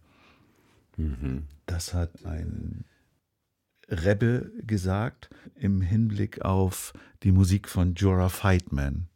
Und du hast ja äh, Blessing Nigun ausgewählt als fünftes Lebenslied. Ja, ich konnte mich nicht entscheiden zwischen Alain Stivell und Giora.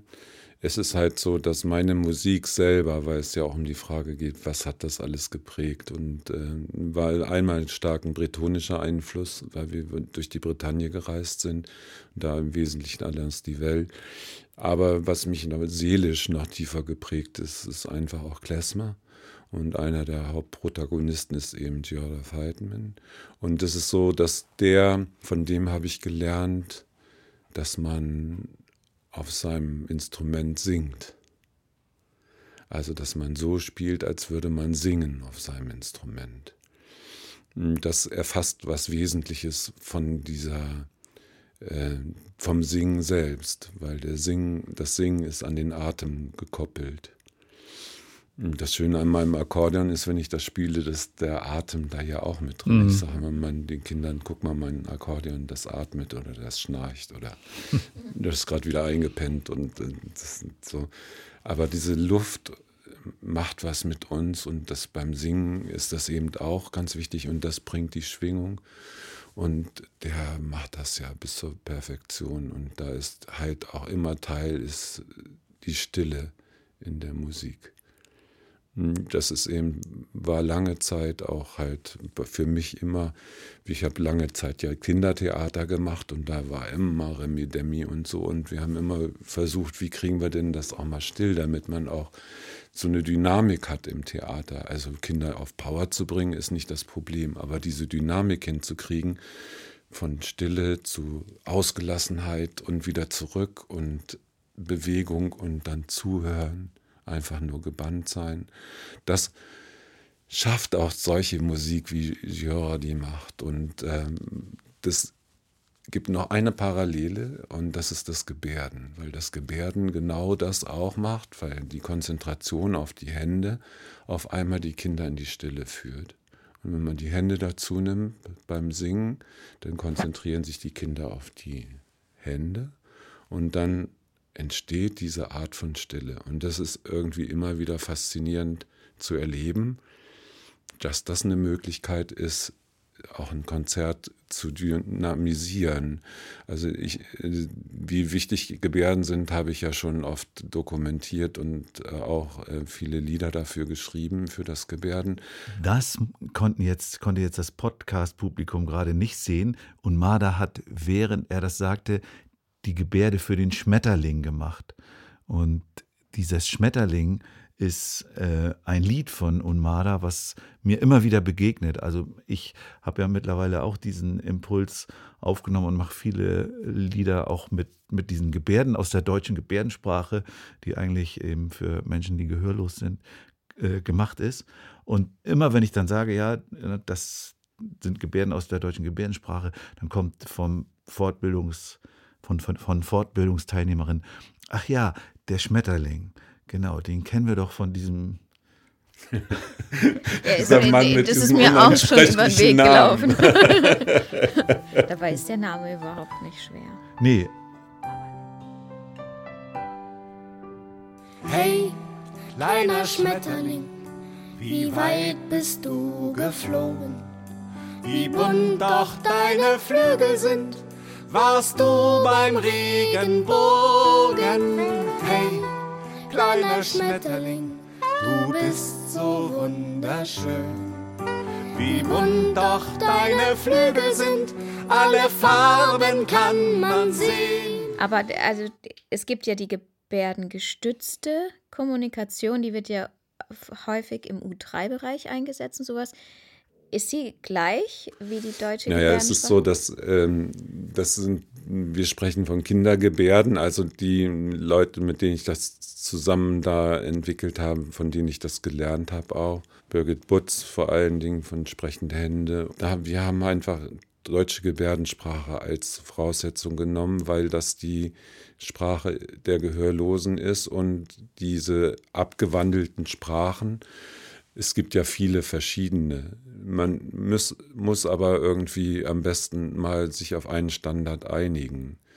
Ne, das, weil es ist irgendwie gut, wenn man jetzt im Kindergarten Begriffe vermittelt, dann ist es, glaube ich, gut, sich auf einen Standard zu einigen. Und das ist eine lebendige Sprache und die gibt es genauso wie Dialekte auf Süddeutsch und so weiter. Aber ich finde, die verlässlichste Form ist noch die Ge Gebär deutsche Gebärdensprache, weil sonst diese genau angepassten haben alle ihr Recht. Aber wenn wir selber, was wir ja machen, ist ja keine Gebärdensprache das ist ja so ein bisschen so, wie wenn ich auf Reisen gehe und dann so einen Grundwortschatz lerne, dass ich nicht zu blöde dastehe und nicht bitte und nicht danke sagen kann und so. So ähnlich ist das mit den Gebärden, die wir lernen, also dass wir einen Grundwortschatz einfach so haben, dass man sich äh, so, dass jemand auch versteht, der gehörlos ist, was man da eigentlich macht, zum Beispiel. Und gleichzeitig Kinder lernen, diese Kultur zu achten der Gehörlosen, weil das ist ein, eine wahnsinnige, interessante Welt, die da äh, diese Menschen pflegen. Das ist auch ein Riesenthema, da könnten wir auch nochmal drüber reden. Wir haben. Äh ich habe neulich Berührungspunkte damit gehabt, weil mir über Instagram jemand geschrieben hat, dass sie, dass sie meine Ausstrahlung total nett findet und auch sie wirklich interessiert, was ich erzähle in meinen Stories, aber sie ist gehörlos und ich habe nie den Text unten drunter geschrieben. Und seitdem habe ich angefangen, den Text, was ich sage, unten drunter zu schreiben, dass die Person eben es auch lesen kann, weil Super. da habe ich überhaupt nicht dran gedacht. Super. Sondern es war für mich einfach, ich erzähle mal so ein bisschen und dann kam super, eben dieser Aufruf. Und mm. Deswegen, also ich finde, das ist schon ein wichtiges Thema, was wir auch in unsere Arbeit viel mehr aufnehmen Ich hatte neulich auch eine Live-Dolmetscherin beim Konzert, die, die unsere Lieder äh, simultan übersetzt hat. Und die hat mir die Gebärde beigebracht für Müllpirat. Wir sind ja die Müllpiraten. Müllpirat. Müll. Du musst es jetzt beschreiben. Das ist super für den Podcast. Okay, das ist, das ist, das ist ein, ein ploppen mit der, also die, die Finger gehen auf, ihr macht eine Fastfaust und dann gehen die Finger so wie so ein, so ein Tropfen auf und dann kommt ein... Die Augenklappe. Dann eine Augenklappe, die so aufgezogen wird. Ich glaube, wir müssen dazu... Habe ich das gut erklärt? Ja, hast du gut erklärt. Wir müssen trotzdem ein kleines Instagram-Video... Okay, machen dazu. wir. Macht ihr dazu. Genau. Machen wir Schmetterling und Müllpirat. genau. Jetzt hören wir aber erstmal Jorah Fightman.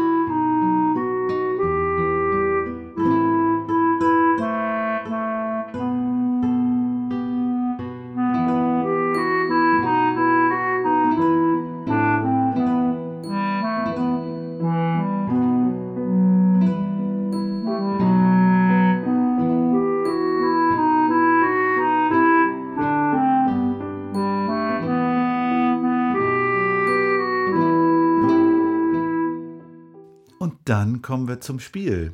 Ja. Ich bin mir ja ehrlich gesagt immer noch nicht so ganz sicher, ob das so schlau war, die Zettel in den Korb zu machen, weil die gehen leicht auf. Also theoretisch könnte man sich Wörter raussuchen. Aber Beutel macht ja auch keinen Sinn. Also nee, ich finde, das mit dem Korb schon ist schon eine Verbesserung. Ja, gell? Aber Denn schön, dass mir das jetzt gegen Ende des Podcasts so einfällt. Lucia Dann, wenn hat wir aufhören. Einen Korb, in dem sind bunte Zettel. Auf den bunten Zetteln stehen Wörter. Davon ziehst du bitte vier Stück und zwar von verschiedener Farbe. Das ist wichtig.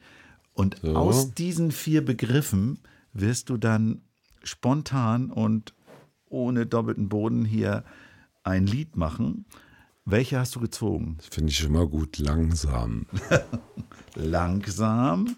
Schiff. Schiff. Natürlich bei einem Kieler ein Schaf,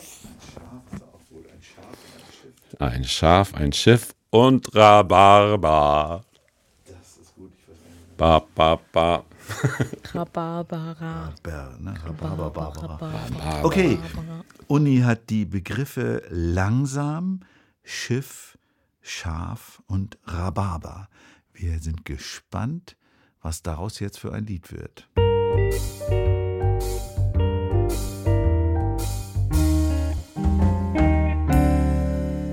Ich mache das mal so, wie ich das, wie ich angefangen habe, im Kindergarten einfach so. Ich muss jetzt klatschen, Robby. Darf ich das vor dem? Ich spinne mal, ich spinne mal, ich denk mir mal was aus. Und kommt dabei was Blödes raus, das macht mir gar nichts aus. Ich spinne mal, ich spinne mal, ich denk mir mal was aus. Und kommt dabei was Böses, Blödes raus, das macht mir gar nichts aus. Es war einmal ein Schaf. Das ging auf ein großes Schiff. Das Schiff, das fuhr ganz langsam.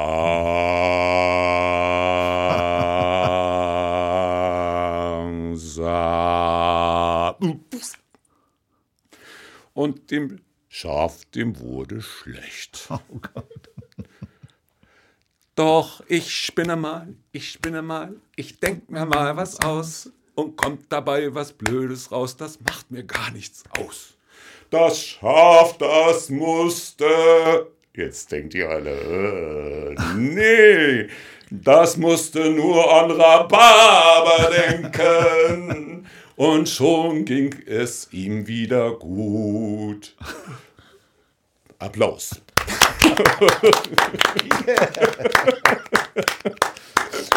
Sehr schön.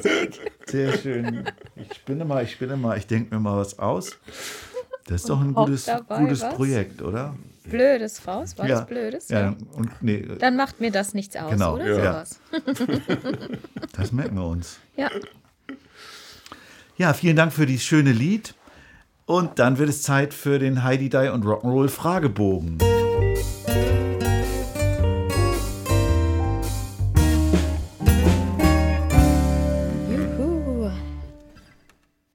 Zehn Fragen, wo wir jetzt keine ganz großen äh, Exkurse mehr machen wollen, sondern wo du vor allen Dingen auch spontan Antworten findest.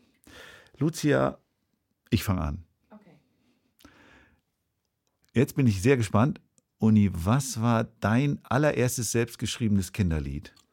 Also, ich würde mal sagen, es sind zwei in der Auswahl. Einmal ist es Paula, weil das ist alles im Kinderladen meines Sohnes entstanden. Da hatten wir so Kisten gebaut, so vom Schuster, so Pappkartons und die Kinder haben ihre Schätze gesammelt und da drin aufbewahrt. Und dazu habe ich dann, hatte so eine kleine Marionette mit roten Haaren und das war Paula und die, die war die beste Schatzfinderin aller Zeiten. Und da ist, dazu ist dieses Lied entstanden. Das ist das richtig eigene Lied. Und dann hatten wir da in diesem Kinderladen, und das habe ich schon häufiger gehört, so auch so ein, so ein Casio-Teil oder irgendwie Ja. sowas, ne? Und wo man dann so einfach draufdrücken und da war ähm, Little Brown Jug drauf. Ja. Und auf das, und dann fand ich das doof, dass das Ding immer so gedullert hat. Und dann habe ich, dann war bei uns immer Elterndienst, ne? Und dann immer, war immer der Spruch, wenn dann äh, Essen gebracht wurde, bahnfrei Kartoffelbrei. Ah ja. Ne? dann ging das, und dann haben die Kinder immer gebrüllt und dann habe ich ein, zwei, drei Kartoffelbrei an, der stolpert übers Ei. Aber es war wird geklaut, die Melodie Ja. kam vom Casio.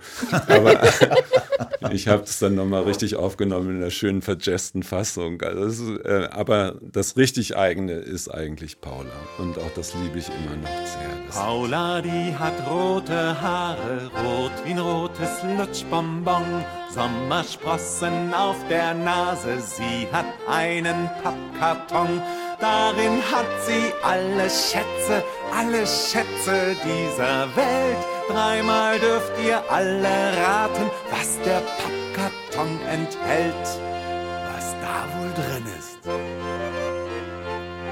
Eine olle Entenfeder und ein Stückchen. Was erwartest du dir vom Kinderliedkongress im Oktober? Du bist ja als Referent mit dabei, auf jeden Fall. Und äh, was erwartest du dir drumrum? Ach, ich freue mich ganz doll, ganz viele Leute zu treffen und äh, so ist es ja wirklich auch Familie und auch neue Leute kennenzulernen. Das finde ich wunderbar und ich bin ganz gebannt, weil ihr habt ja auch irgendwie so viel dafür getan mit eurem Podcast. Da habt ihr richtig eine kulturelle Meisterleistung geschaffen mit diesem Format, weil ich selber so viel erfahren habe über die Vielfalt vom Kinderlied, dass ich selber ganz äh, ja, großen Hut Ziel vor euch, was ihr da äh, auch gesichert habt für die Nachwelt, weil äh, das ist wirklich sehr wichtig, was ihr da macht. Und ich freue mich, dass das jetzt auch so einen Ausdruck findet und äh, wir müssen eigentlich auch ein kleines Geburtstags Fest feiern, müssten wir eigentlich reif. Ne? Wie lange ist es jetzt her? 26 oder 25 Jahre? Ich weiß nicht, dass wir da kindermusik.de gegründet haben. Naja, also dieser erste Kongress, der war eben 98, deswegen ja 25 Jahre. 25 ja. Jahre, siehst du. Das ist doch ein Jubiläum wert. Da müssen wir eine Megaparty feiern. Ja. Jetzt kommt die Frage. Du bekommst 100.000 Euro. Was würdest du damit machen? Ja, äh, witzigerweise hatte ich die vor einiger Zeit schon mal bekommen, weil ich irgendwie ähm, eine Wohnung von meinem Vater geerbt hatte. Da war dann noch jemand drin wohnen geblieben und so. Und die habe ich halt investiert. und ich investiere immer in Menschen. Also ich investiere, dass Menschen es gut geht. Erstmal die Familie natürlich, meinem Sohn und dass meine meine Musikerfreunde und dass es dass da Lebenswege, wo Lebenswege sind, die gut sind und die ich, äh, wo ich selber denke, oh, wenn ich damals so da eine Unterstützung gehabt hätte, dann so, das mache ich erstmal. Jetzt fehlen mir die, weil ich mir gerade ein Haus kaufen will. Also ähm, Perfekt, oder? Ja, dann kriege ich nämlich jetzt eure. das ist gut. Über welches Thema, das du noch nicht bearbeitet hast, würdest du gerne mal ein Lied schreiben? Die sagte doch, es ist schön über kulturelle ja, ich weiß es gar nicht. Ähm, ich nehme mir das gar nicht vor. Es ist irgendwie passiert und ich hatte jetzt neulich, es, äh, es ist einfach so, was irgendwie, was ich merke, ist, was eben wichtig ist, dass wir Geschichten haben, die in die Zukunft reinragen. Wir haben alle hier das Narrativ, das endet auf Ende. Das ist im Moment ganz schlimm. Und ähm, schon in dieser Zirkus damals in dieser Reise mit, dem, mit, dem, mit der Time Machine, das habe ich jetzt wieder aufgegriffen, habe jetzt ein BNE-Projekt gemacht. Und da sind wir erstmal in die Vergangenheit und haben uns dieses Musical, was ich vor, da, vor Jahren gemacht habe zu dem Thema, im Agenda 21 Musical, genau zu diesen Themen, da haben wir uns das alles angeguckt und haben das nochmal als Lesung, als Multimedia-Lesung dann auch mit den Kindern aufbereitet. Aber jetzt kommt der zweite Teil, der viel spannender ist. Jetzt steigen wir wieder ein in die Zeitmaschine und das geht aber erst nach den Ferien weiter. Dann fliegen wir in die Zukunft. Und dann, wenn die Monster, die die Erde bedrohen, wirklich besiegt sind. Und wir fragen dann, wen auch immer, ob das eine künstliche Intelligenz ist, wir wissen noch nicht, mhm. wir sind noch nicht da, wie das geschafft wurde, dass diese Probleme tatsächlich in den Griff bekommen sind und die Monster jetzt wirklich von der Erde verschwunden sind, weil es hat offensichtlich nicht ausgereicht, nur ein Musical zu machen. Mhm. Und ähm, da gucken wir, dass wir dann da wieder einen Wurf, einen Anker in der Zukunft haben. Und das ist so wichtig, dass die Kinder nicht nur mit Problemen belastet werden, die wir Erwachsene erzeugt haben. Und mir selber geht es so, ich muss und immer wieder durch die Klärung durch dass ich nicht in diese Verzweiflung verfalle, wenn ich mir diese Welt anschaue. Und das Einzige, was mir dabei hilft, ist so eine Vision auf den Menschen an sich. Dass ich merke, es gab eine Zeit vor dem Menschen und es wird eine Zeit nach dem Menschen geben und all das, was hier existiert, ist Leben, das entstanden ist. Und es gibt einen unheimlichen Drang nach Leben. Überall sieht man das in den, zwischen den Gräsern, zwischen dem Beton. Jonas, der mit mir viel Musik macht, der wird gerade, äh, macht gerade so eine Studie über Frühchen. Mhm. Und da habe ich noch einen Podcast gesehen mit dem äh, Bruder von Messmer, der auch Frühchen versorgt und der sagt, das ist so ungeheuerlich, was da für eine Lebenskraft da ist und auch die Nähe zum, zum Tod da gerade in dieser Situation ist so faszinierend. Und in diese Richtung Lieder zu schreiben, finde ich so wichtig, dass man Kraft bekommt aus dem Kontakt mit dem wirklichen Lebenswillen, der da ist und dass man hier ist, nicht um zu sterben, sondern um zu leben und dass das als Vision in den Liedern und in der Musik ist und erfahrbar ist und die Leute mitnimmt und die Kinder vor allen Dingen stärkt. Das ist für mich das, das ist in die Richtung möchte ich noch mehr Lieder darum bitten, dass die zu mir kommen, um, um das in die Welt zu bringen. Dann ist alles gut. Was bedeutet das Netzwerk Kindermusik für dich? Ja, Mensch, das sind so viele wunderbare Menschen und Freunde und Freundinnen geworden, die über so viele Jahre so vieles Gutes gemacht haben in der Welt. Viele äh, Konzerte, viele Festivals, Fortbildungen, die wir gemeinsam gemacht haben, Business, aber vor allen Dingen ist es, glaube ich, die Freundschaft und die Liebe und das sich wiedererkennen im anderen. Und das ist eben in dieser Gemeinschaft sehr gepflegt worden immer. Und das ist was fürs Leben. Was nimmt man einfach mit? Und so eine Freundschaft, die ist durch nichts zu ersetzen. Dazu möchte ich erzählen, dass ich mal Unmada angerufen habe, als, also da kannten wir uns noch nicht, sondern ich habe ein Festival organisiert in Kiel und wollte ihn einladen, hatte irgendwie gelesen davon. Und schon beim ersten Gespräch hat Uni zu mir gesagt, also wir müssen mal irgendwie uns besser vernetzen, dass wir alle nur so für, Das war also vor dem Netzwerk, also bevor ihr es gegründet das war sozusagen der, der Samen, Ah, okay. der, der Keimling dieses Netzwerks, wo, wo Uni ist ja auch natürlich Gründungsmitglied, woraus dann letztendlich dieses Netzwerk entstanden ist. Ja, alter Anarcho. Ne? Wir müssen einfach, ja, das ist, für mich war es einfach so, äh, das ist ja auch das Erbe der Straßenmusik. Wir haben immer bei Horten gespielt, weil die schon so heißen. Und es geht für mich halt immer darum, Musik und Lieder nicht zur Ware zu machen. Das ist eben ganz was Wichtiges. Da habe ich eine ganze Diplomarbeit drüber geschrieben, über Bildungsarbeit im Einkaufsparadies. Es geht darum, nicht die Dollarzeichen im Auge zu haben, wenn man Musik macht für Kinder, sondern es geht um die Liebe zur Welt, zu, zu den Kindern, zu den Menschen, zur Natur, zu den Tieren, zu dieser Mitwelt, mit der wir uns diesen Planeten teilen. Und das aufschwingen zu lassen in Musik und in Liedern. Darum geht es. Und wenn man dann noch das große Glück hat, wie ich, dass man davon leben konnte, was ist ja auch immer eure Frage, dann äh, bin ich nur noch dankbar und äh, weiß, ich hätte es nie machen können. Aber ich kann euch sagen, es lohnt sich, Risiken einzugehen, wenn man wirklich vom Herzen kommt und wenn man es wirklich ernst meint, dann kriegt man irgendwie Support, dann fügen sich die Dinge, warum auch immer. Ich will es gar nicht überhöhen, aber das ist meine Lebenserfahrung und das kann ich belegen an ganz vielen Dingen, wie sich Dinge irgendwie fügen. Der Unmada hat was mit dem Rolf Grillo gemeinsam. Der hat auch so eine Ruhe. Das hat mich ja beim Rolf Grillo schon so fasziniert, was der für eine Entspanntheit an den Tag legt. Und ich habe zu Matthias gesagt, als wir uns unterhalten haben, genau da möchte ich auch hin. Ich möchte nicht hinterherhetzen, sondern ich möchte leben. Ich Dabei möchte, brodelt es in ihm. ja?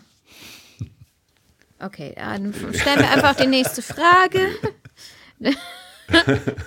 Welchem Genre würdest du dich zuordnen? Sehr schön. ja, es sind so Fragen, die liebe ich ähm, nicht. ich weiß es nicht. Ich habe mal gesagt, ich mache Gesellschaftsmusik, weil meine Musik nicht zu trennen ist von, vom Leben selber, von meinem Handeln in der, in der Welt. Wie der Kinderwald, das ist auch Musik für mich. Das war ein Wald, aber es ist Musik, weil ähm, Musik ist alles, was schwingt. Die Welt ist Musik. Und deswegen kann man das schwer trennen. Und wenn du so willst, nada Brahma. Eine unerwartete Verwerfung im Raum-Zeit-Kontinuum ermöglicht es dir, mit dem jungen, etwa 20-jährigen Manfred Kindl zu sprechen und ihm Tipps zu geben. Was würdest du ihm raten? Okay. Alles gut. Mach weiter so. Hab Vertrauen, es wird gut. Kannst es jetzt noch nicht wissen, aber es wird gut. Was ist deine wichtigste Fähigkeit, die dich in die Lage versetzt, Kinderlieder zu schreiben? Ich glaube, das Erbe meiner Ahnen, weil ich, umsonst heiße ich nicht Kindel. Muss irgendwas Kindisches oder Kindliches in der Welt sein, weil irgendwie bringen wir ja immer was mit von den Namen, die wir tragen. Du bist mit einer Zeitmaschine in die Vergangenheit gereist, denn du bist eingeladen zur Party bei den Cashs. Es sind viele Größen aus der Musikwelt dort, unter anderem Klaus der Geiger, Osho, Deuter, Mahalia Jackson, Jorah Feitman. Im Hause Cash ist es üblich, sich als Neuling mit einem Lied den Eintritt zu verdienen. Vor dem gemeinsamen Essen bittet Johnny Cash dich deshalb, eines deiner Lieder vorzutragen. Welches spielst du? Ja, ich würde Eibels Lied spielen. Bei den Kindern sage ich immer, Eibel ist die Kraft aus dem Musical, von dem ich vorhin erzählt habe. Das ist die Kraft, die älter ist als die Erde und die war schon da, bevor es die Erde gab. Und es ist nicht nur das Leben, sondern es ist halt auch Eibel. Wenn man die Buchstaben verstellt, kriegt man raus, was gemeint ist. Und Eibel ist eben auch zu hören. Man kann sie überall hören, in der Natur, wenn man die Ohren öffnet. Und das würde ich spielen. Sie ist das Trommeln, wenn der Regen fällt. Sie ist das Lied in den brechenden Wellen. Sie ist das Flüstern in einem Hurricane. Sie ist überall. Sie ist das Lachen, wenn ein Kind sich freut. Sie ist das Schweigen in den alten Bäumen. Du sitzt in einer Talkshow und wirst gefragt, Kinderlieder, kann man davon leben? Was antwortest du? Dann sage ich, Giovanni, wir kennen uns noch von früher aus der Kornstraße. Den habe ich nicht erwähnt. Ich lebe bestimmt nicht so gut wie du, aber vielleicht lebe ich mehr. Aber ich mag den gerne. Und ähm, ich weiß es nicht. Ich habe ja das schon vorhin gesagt. Ich bin sehr, sehr dankbar, dass ich leben kann, so wie ich gelebt habe. Und ich hoffe, ich darf noch eine Weile auf diesem Planeten bleiben und ihn mit mir teilen, mit all dem, was mich umgibt. Und äh, ja, mehr ist eigentlich nicht. Das nenne ich Leben. Und man lebt ja nicht wovon. Beim Musikern wird ja immer erzählt, denn der eine ist, sagt der Arzt, sie sind ja ganz krank, sie können gar nicht mehr lange leben, höchstens noch eine Woche. Und da sagt der Musiker, wovon denn?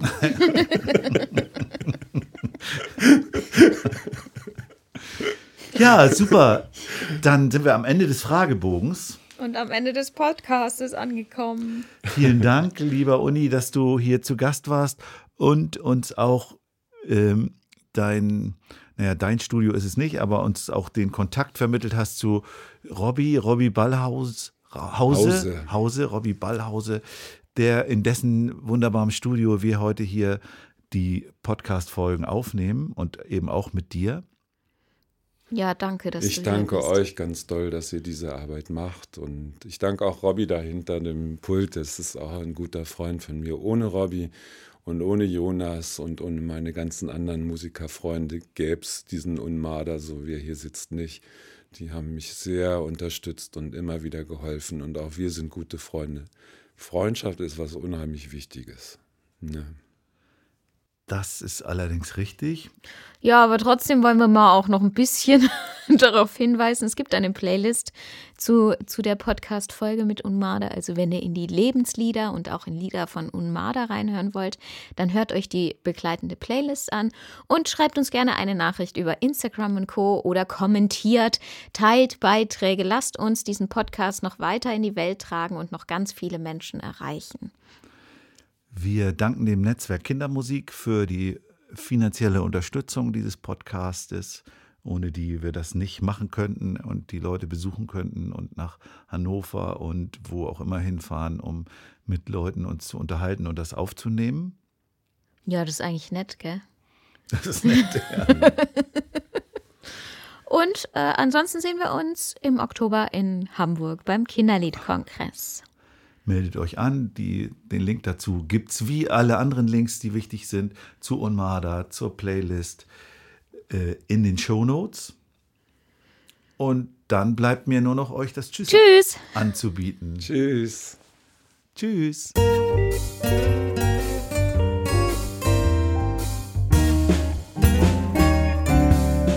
Kann man davon leben?